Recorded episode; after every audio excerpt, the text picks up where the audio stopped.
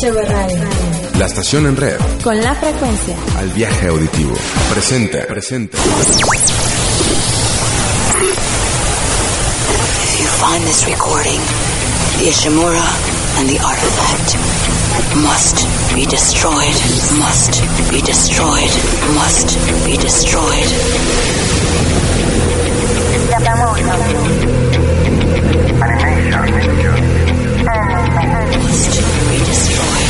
Anima. Asia, en 8 cuadros por segundo. ¿Te gustaría entrar a un mundo fantástico que abarca todos los géneros de la humanidad? ¿A un cine sin actores? ¿Te gustaría entrar al mundo del anime? Anima. Anima. Asia, en 8 cuadros por segundo. Con Fabiola Rendón.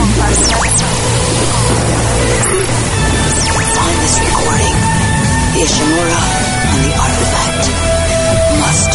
destroyed. Must be destroyed. Must be destroyed.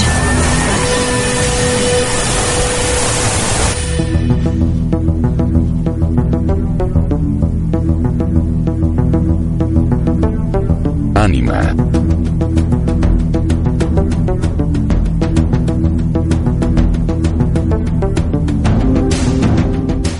El platoedro guarda los secretos del universo. Extrae la verdad del caos. Si cae en manos equivocadas, puede destruir al mundo. Solamente una gran fuerza, una gran pasión, puede extraer al platoedro del caos y con ello traer la verdad a este mundo. Una gran pasión llegó a esta tierra. Su nombre es Alexander, el conquistador. Sean bienvenidos al mundo del conquistador de Alejandro Magno, visto a través de los ojos de Asia.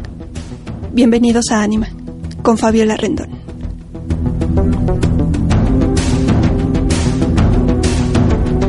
Anima. Asia en 8 cuadros por segundo.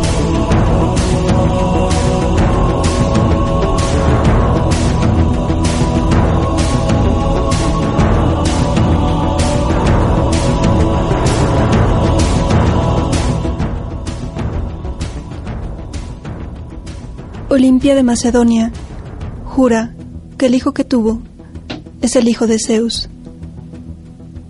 Lo concibió en un extraño ritual.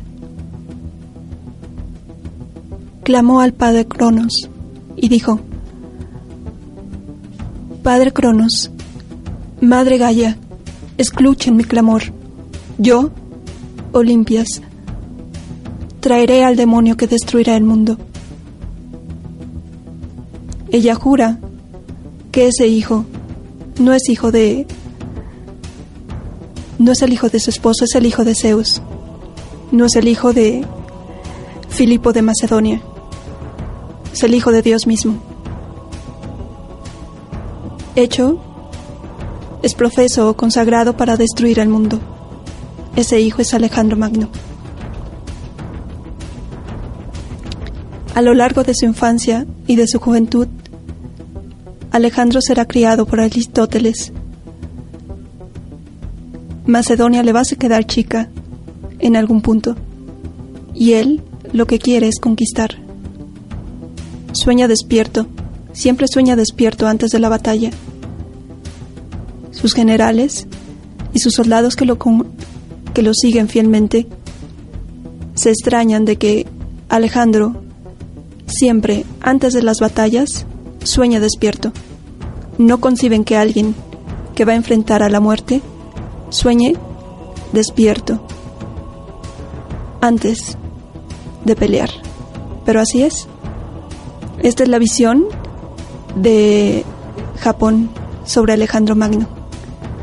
Esta es una serie que si bien no es no está basada totalmente en hechos históricos, sí da una visión muy interesante acerca de este conquistador y qué era lo que quería realizar en su vida.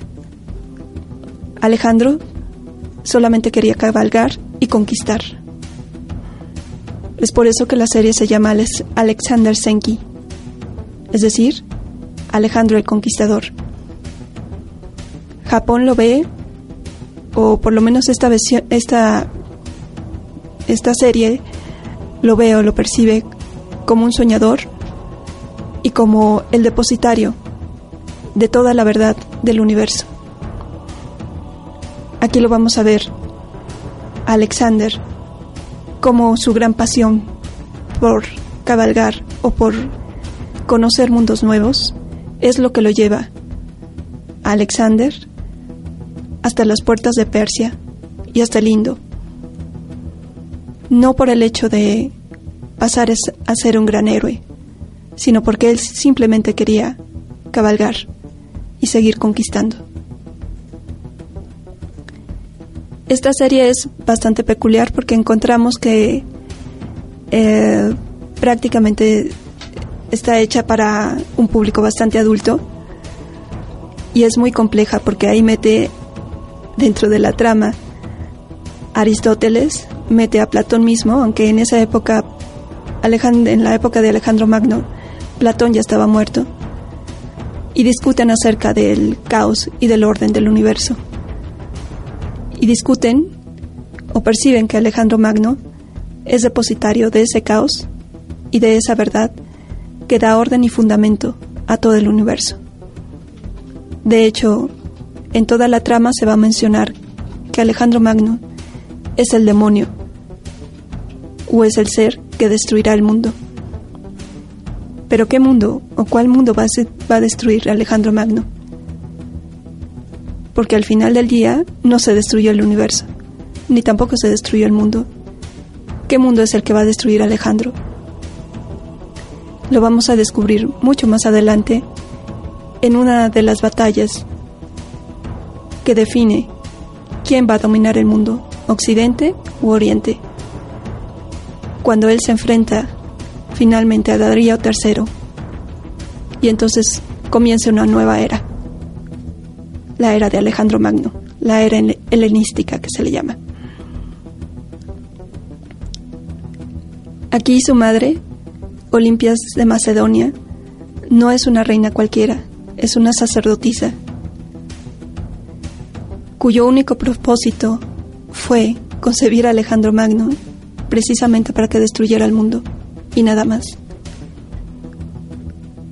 Sin embargo, Alejandro sigue su propio camino. Muchos dicen, dentro de esta serie, que Alejandro cabalga, básicamente porque él quiere huir de su madre.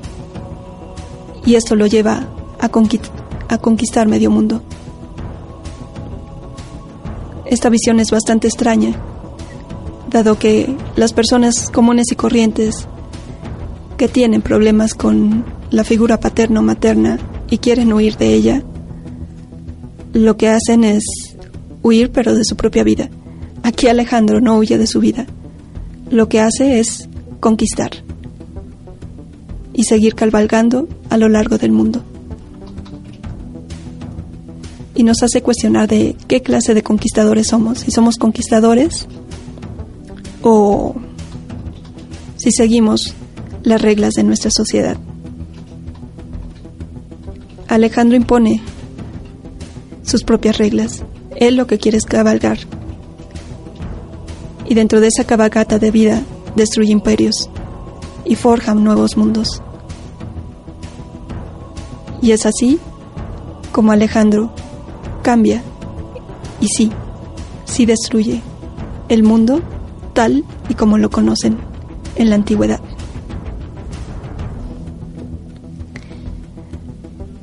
Y así comenzamos con la primera canción, el primer track que les presentamos. Este se llama Disparando a la Luna.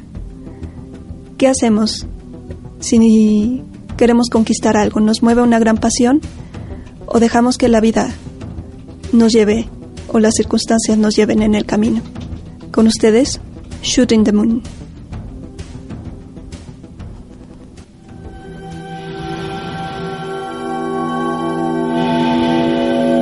Ánima. Con Fabiola Rendón.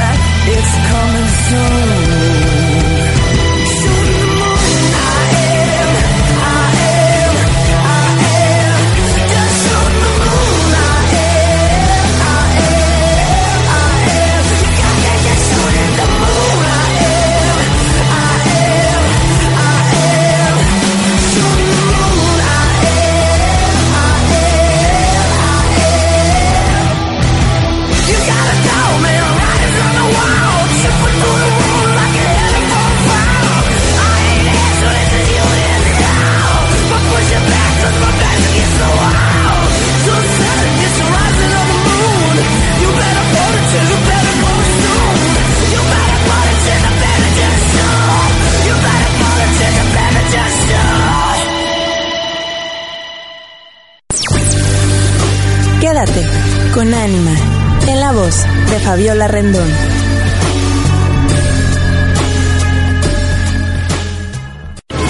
HV Radio. La estación en red. Con la frecuencia. Al viaje auditivo. ¿Qué tal? Soy Francisco Hassan. ¿Qué tal? Soy Francisco Hassan y te invito a que te conectes conmigo y la hora de Hassan todos los miércoles en punto de las 7 de la noche. Tendremos noticias, notas curiosas, inventos, un tema superficial para crear polémica. De todo un poco y de mucho nada. Ya lo sabes, la hora de Hassan. Un programa de revista como el planeta. Continuamos con Anima en la voz de Fabiola Rendón.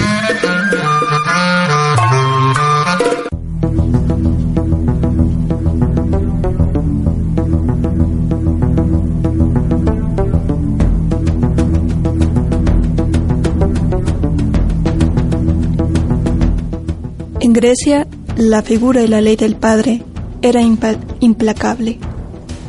Se requiere de la profecía y de la conspiración para destruir esa figura, la figura del padre. Olimpia de Macedonia ha sido repudiada, y con él, o más bien con ella, también Alejandro. Ya no puede acceder al trono de Macedonia. Olimpia comienza a conspirar para que su hijo se convierta en rey de Macedonia. Y los seguidores de Alejandro le dicen que el reino de Macedonia le queda chico. Es así como se deshacen de Filipo de Macedonia para dar paso a las conquistas y al mundo de Alejandro. Alejandro un día llega al oráculo de Sigua en Egipto.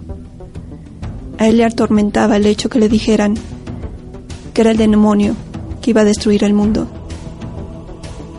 Pero antes de llegar a Sigua, primero llega con Diógenes. Y, cuando llega donde está Diógenes, lo primero que le dice Diógenes es, quítate de la luz, apártate de la luz. Y eso le ganó el profundo respeto de parte de Alejandro Magno. Le pregunta a Diógenes si él es el demonio que va a destruir al mundo. Y lo primero que le dice Diógenes es, ¿cómo destruirías una tela sin cortarla, sin romperla y sin quemarla? Y él se queda pensando un buen tiempo, ¿cómo destruirían ustedes una tela? Sí, un pedazo de tela, sin quemarlo, sin romperlo y sin sin cortarlo. Alejandro dice que es a través de los hilos, porque la tela, al fin y al cabo, son un conjunto de hilos entrelazados.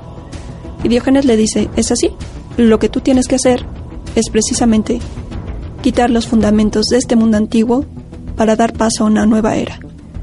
A partir de ahí, Alejandro camina con la seguridad de que, aparte de cabalgar, lo que va a hacer es cambiar al mundo. Unos le dicen que es el destructor y otros que va a implantar una nueva era. Cuando llega otro oráculo, al oráculo de Sigua, en Egipto, un sacerdote de Amón lo saluda diciéndole, Hijo mío. Y es así como se difunde la leyenda de que Alejandro Magno es el mismo Hijo de Dios, es hijo de Zeus. Por lo tanto, él tendrá la misión o tiene la misión de implantar una nueva época de conocimientos y de fundamentos para toda la humanidad. Así es, y empieza a conquistar y enfrentarse a Darío III, a ganar batallas hasta que llegan a un lugar que se llama Gaugamela. Finalmente, derrota a Darío III. Hay que acordarse que esto no es con una exactitud histórica, porque en el mundo de Alexander Senki, Alexander mata a Darío III. En los hechos históricos es otra cosa. Pero al final de la batalla, cuando los generales de Alejandro Magno ven todo el caos que se generó en esta batalla y reconocen que algo más, una fuerza sobrenatural, fue la que les ayudó a derrotar a Darío III, él se encuentra con otro personaje, con la princesa Roxanne. Y la princesa Roxanne le dice, yo sé quién eres tú. Yo te he visto en otra parte. Dime que eres él. Y Alexander responde, sí, soy él. Soy Dios. ¿Por qué diría un personaje histórico que es Dios? ¿Qué derecho tiene a decir que él mismo es Dios? Básicamente, lo que ha hecho Alejandro Magno es cumplir o hacer cumplir su voluntad y su misión o su llamado de vida. Él ha creado su mundo y dentro de su mundo todo el universo o toda la tierra conocida quedó dentro de él, por lo tanto él puede hacer lo que quiera. Con él y con nosotros, o más bien con nuestros ancestros.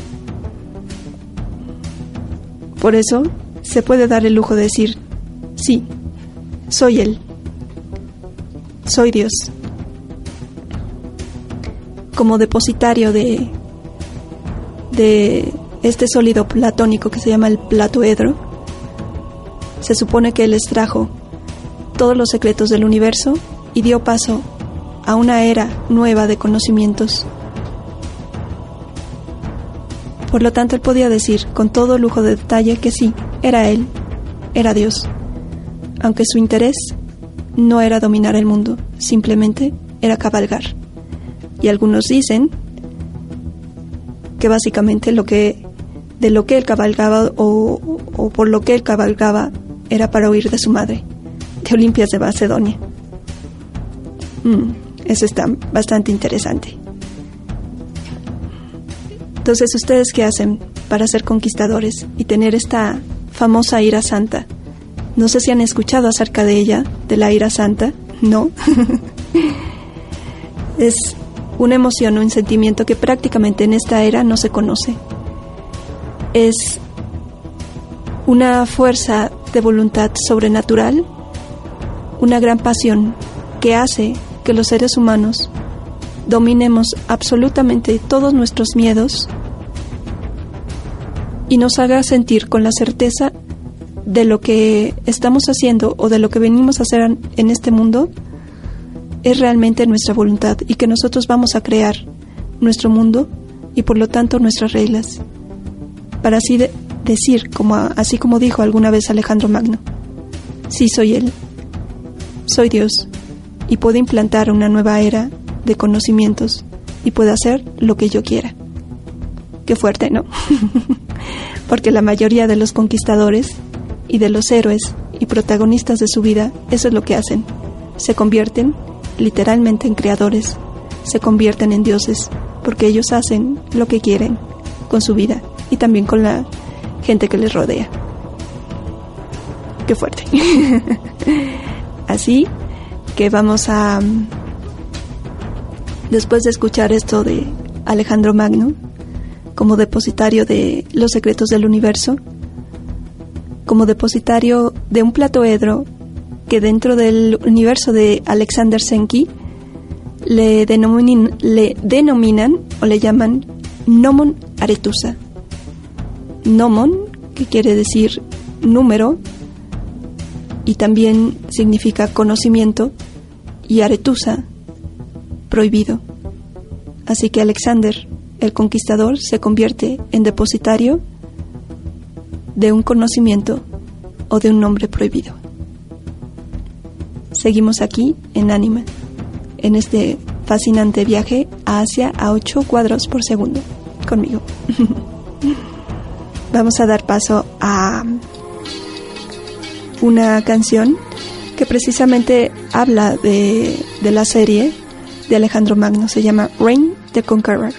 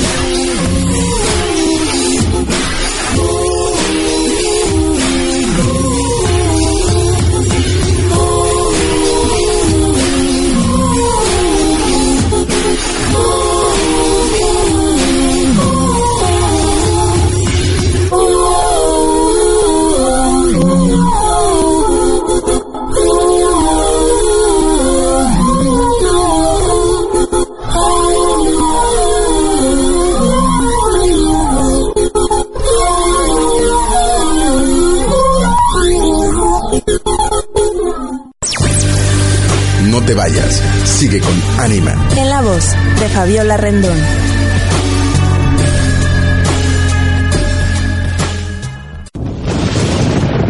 Must be destroyed. Anima. Asia en 8 cuadros por segundo. Japamotion. Animation. Cine sin actores. Perversiones ocultas. Arte. En movimiento. Anima. Únete al culto del anime. Todos los miércoles a las 6 de la tarde por HV Radio con Fabiola Rendón. Find this recording. The Ishimura and the artifact must be destroyed. Stop. Algunas son las mejores. Otras están de moda. El mundo converge en la frecuencia de HV Radio. Todos los lunes en punto de las 10 de la noche. Da, sabes tú. Solo por HV Radio. adaverde.com.mx.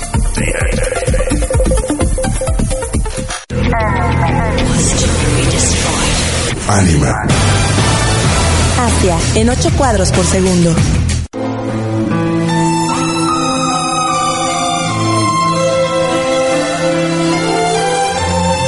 Porque en el anime, la música importa. Soundtracks.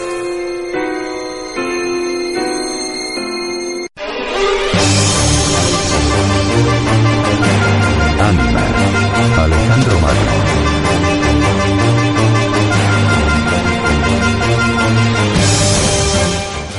Y bueno, volviendo al mundo de los conquistadores y de guerreros, el siguiente track que les vamos a presentar es acerca no exactamente de un anime o de una película japonesa, es acerca de un videojuego, de una serie más bien de videojuegos que se llaman Elder Scrolls V o los antiguos eh, manuscritos, que es un ciclo o una serie de, de videojuegos.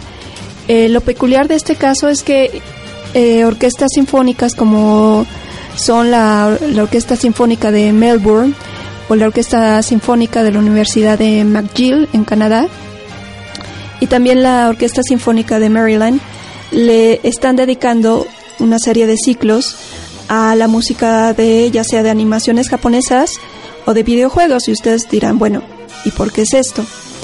Eh, cuando un compositor tiene la encomienda de crear música para lo que son videojuegos o para una serie japonesa o asiática, eh, y en el caso específico de los videojuegos, tiene que tomar en cuenta una cosa. Eh, el público o la audiencia que va a escuchar esa música se tiene que quedar por horas jugando el videojuego, o sea, tiene que atrapar a sus espectadores o a- más bien a, sea, a su audiencia. Y es por eso que ustedes encuentran que muchas veces tanto la historia y el libreto o el argumento de los videojuegos son bastante complejos, cosa que no siempre se refleja en las películas. Tenemos películas de, de muy baja categoría donde dices está basada en un videojuego y la mayoría dice ya me dio flojera ir porque generalmente el argumento eh, que presentan en la película no tiene nada que ver con el videojuego porque suele ser bastante complejo. Y esto sucede también en la música. Los compositores que hacen versiones, que hacen ahora sí que piezas o música para videojuegos, tienen que tomar en cuenta eso, de que no es, una, no es un público que se sienta en una sala de conciertos o que se sienta en un estadio y para escuchar su música, un concierto de hora y media, dos horas y se va, sino que tiene que empapar a su audiencia de tal forma que gaste, ahora sí que gaste sus horas jugando al videojuego. Hay que recordar que la mayoría de los que son gamers no solamente tienen la consola y la pantalla de televisión, sino que muchas veces poseen todo un equipo muy sofisticado de Dolby Stereo, el Cinema Theater y todo, toda una serie de artilugios tecnológicos, porque no es nada más de que, de que les interese en sí mismo la imagen, sino que también les interesa eh, cómo suena, ahora sí que cómo suena el, el videojuego.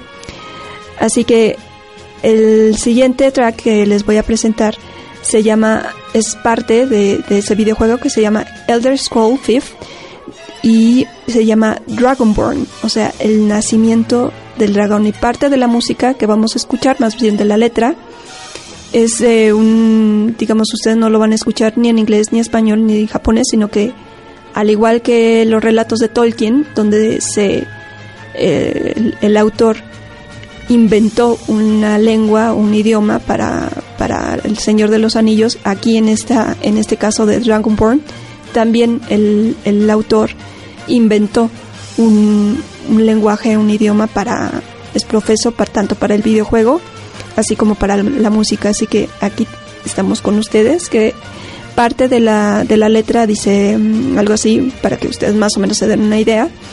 Dragonborn, by his honor is sworn, when they hear the triumphs shout, Dragonborn, for your blessing we pray. Algo así como, clamamos a ti, dragón, para, para tu bendición. Cuando ellos escuchen tu grito de triunfo, clamamos a ti por tu bendición. Así que con ustedes, esta mm, versión es si mal no recuerdo, de la Universidad de, de la Orquesta, perdón, de la Orquesta Sinfónica de la Universidad de Maryland en su ciclo Gamer, que lo hizo el año pasado, en el 2013, eh, la versión acerca de Dragonborn, Skyrim.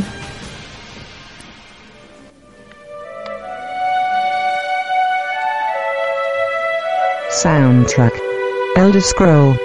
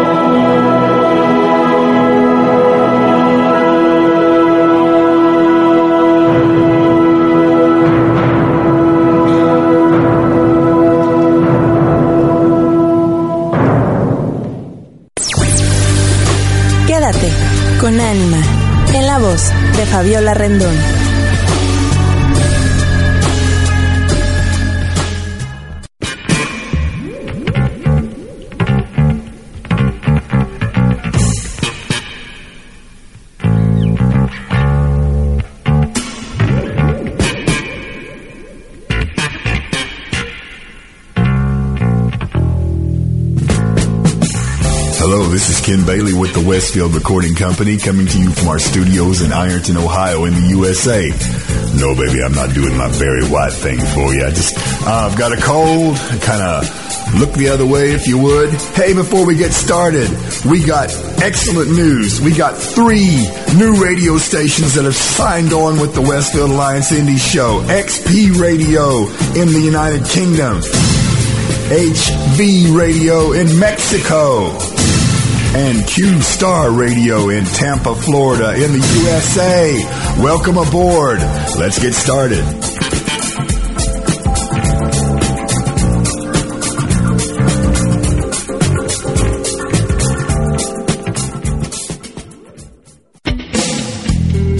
You're listening to the Chronicles of Tori Phoenix right here on HV Radio. HV Radio. La estación en red, Con la frecuencia. al viaje auditivo. Continuamos con Ánima, en la voz de Fabiola Rendón.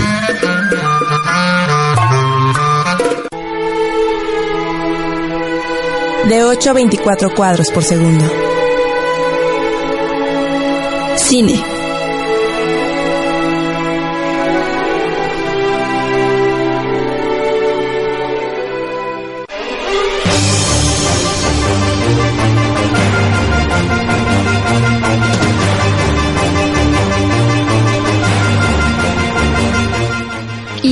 Enviamos un cordial saludo a Fitza, también a Pablo Jonathan y a Crick Pag, que nos escucha desde Argentina.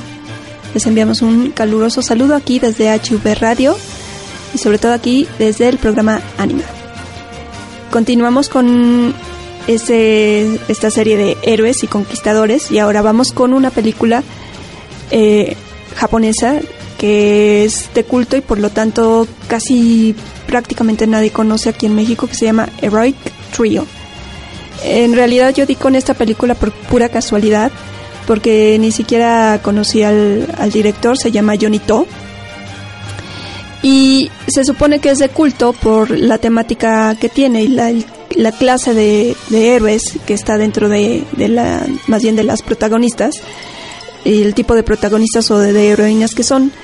En otras oportunidades aquí en el programa les he dicho que muchas veces eh, las mujeres dentro de la animación y o de películas japonesas o asiáticas muchas veces eh, pasan a ser como una especie de objeto sexual. Y, y, digamos no tienen mucho voz ni voto y se expresa mucho machismo dentro de- del mundo de anime y también de las de las películas asiáticas pero eso es todo lo contrario aquí es un relato que algunos críticos dicen que es ultra feminista porque las protagonistas son tres recompensas que curiosamente están vestidas como lo que le llamaríamos unas cosplayers, es decir, de esos vestiditos ajustados, casi casi retacados, a punto de reventar, exactamente. Y, y sin embargo son mujeres muy agresivas y que y que pues prácticamente le dan duro Guapas a todo. y rudas. Exactamente, guapas y rudas, que esas son las más peligrosas, dicen por ahí. Quién sabe, a lo mejor les gusta que, que sean así de estilo de pégame pero no me dejes. Nada más les falta sacar el, el ático. Bueno, de hecho sí lo sacan. Y, prácticamente lo último que les falta hacer es eh, bailar en el, en el tubo. Sin embargo, son, les digo que, que son heroínas o son guerreras en el sentido que, que ellas imponen sus propias reglas, tanto para relacionarse con los hombres, así como para imponer lo que, o lo que ellas entienden por, por su, por, por justicia, ¿no? Porque es muy, muy extraño. Una, una cosa es lo que toda la sociedad pueda entender por justicia y otro lo que pueden entender un cazarrecompensas o un justiciero, ahora sí por lo que está bien y por lo que está mal. Por eso les recomiendo si la pueden conseguir. Esta, esta película se llama Heroic, Heroic Trio, dirigida por John To, que es un especialista en cine, en cine de acción. De hecho, hay algunos críticos de cine que prácticamente juran y perjuran que eh, Quentin Tarantino se basa en esta película Heroic Trio para hacer su película esta de Kill Bill volumen 1 y 2. Si ustedes ven Kill Bill volumen 1 y 2, la protagonista es una mujer, pero también la mayoría de las recompensas o de las mafiosas que le hacen la vida imposible a la protagonista, la mayoría son mujeres. Y son mujeres, como bien nos dijo aquí nuestro Anima Man son guapas y rudas. Exactamente, son guapas y rudas y entonces son altamente peligrosas, o sea, tal pareciera que, que, no rompen ni un plato y se llevan todo un universo detrás, así que si ustedes pueden conseguir Heroic Trio y sacar sus propias conclusiones de quién le copió a quién, es seguro que si es Quentin Tarantino, seguramente que sí, porque Heroic Trio es una película de 1993, entonces sí es muy probable que, Tarantino la haya visto y se haya basado en, en esa película para hacer Kill Bill volumen 1 y 2. Así que los vamos a dejar no con el soundtrack de esta película, sino con otra, también de héroes y de conquistadores. Esta es un, es un track de una serie, ahora sí que de una animación japonesa, que se llama Dead Note.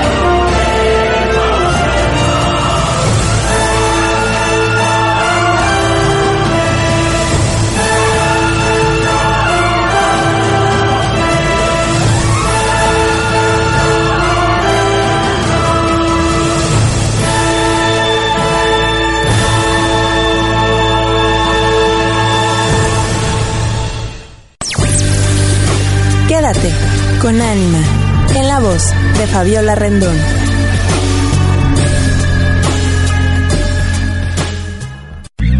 ¿Qué tal? Soy Francisco Hassan. ¿Qué tal? Soy Francisco Hassan y te invito a que te conectes conmigo y la hora de Hassan todos los miércoles en punto de las 7 de la noche. Tendremos noticias, notas curiosas, inventos, un tema superficial para crear polémica, de todo un poco y de mucho nada. Ya lo sabes, La Hora de Hassan, un programa de revista como el planeta.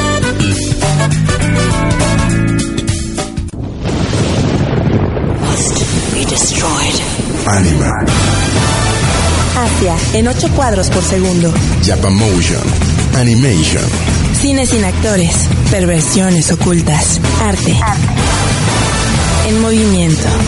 Animal. Únete al culto del anime. Todos los miércoles a las 6 de la tarde por HV Radio con Fabiola Rendón. Find this recording. Ishimura and the artifact must be destroyed. Anima.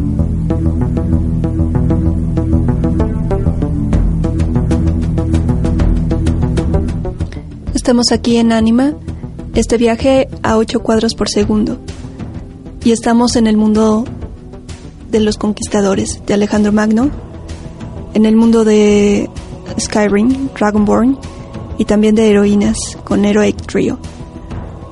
Los tres se caracterizan tanto porque hay profecías, hay oráculos que les indican que todos estos estos seres humanos van a tener un cierto destino y tienen que cambiar el mundo, o su mundo más bien. Pero en el, en el interim cambian o destruyen todo el mundo.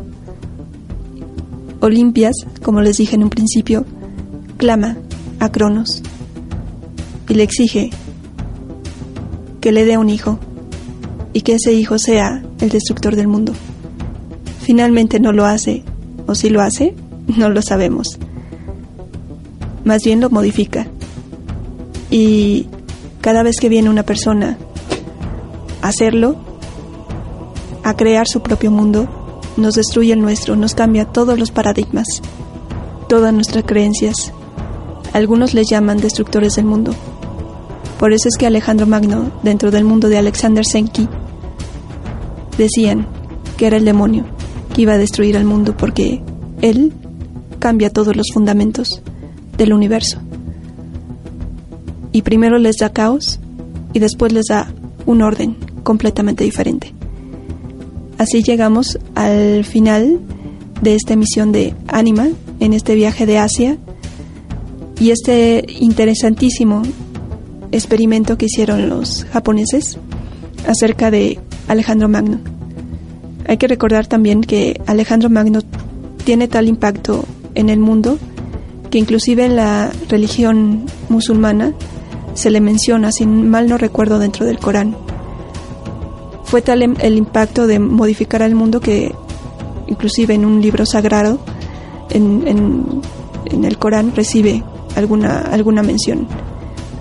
Si mal no recuerdo, si, si alguien sabe más de esto, pues puede corregirme o hacerle algún comentario aquí a la, a la página de, de HV Radio y también a la página de uh, Anima Radio por Facebook. Así llegamos al final de esta emisión y los esperamos el próximo miércoles a las 6 de la tarde con más de este viaje por Asia. Se despide de ustedes Fabiola Rendón. Nos vemos.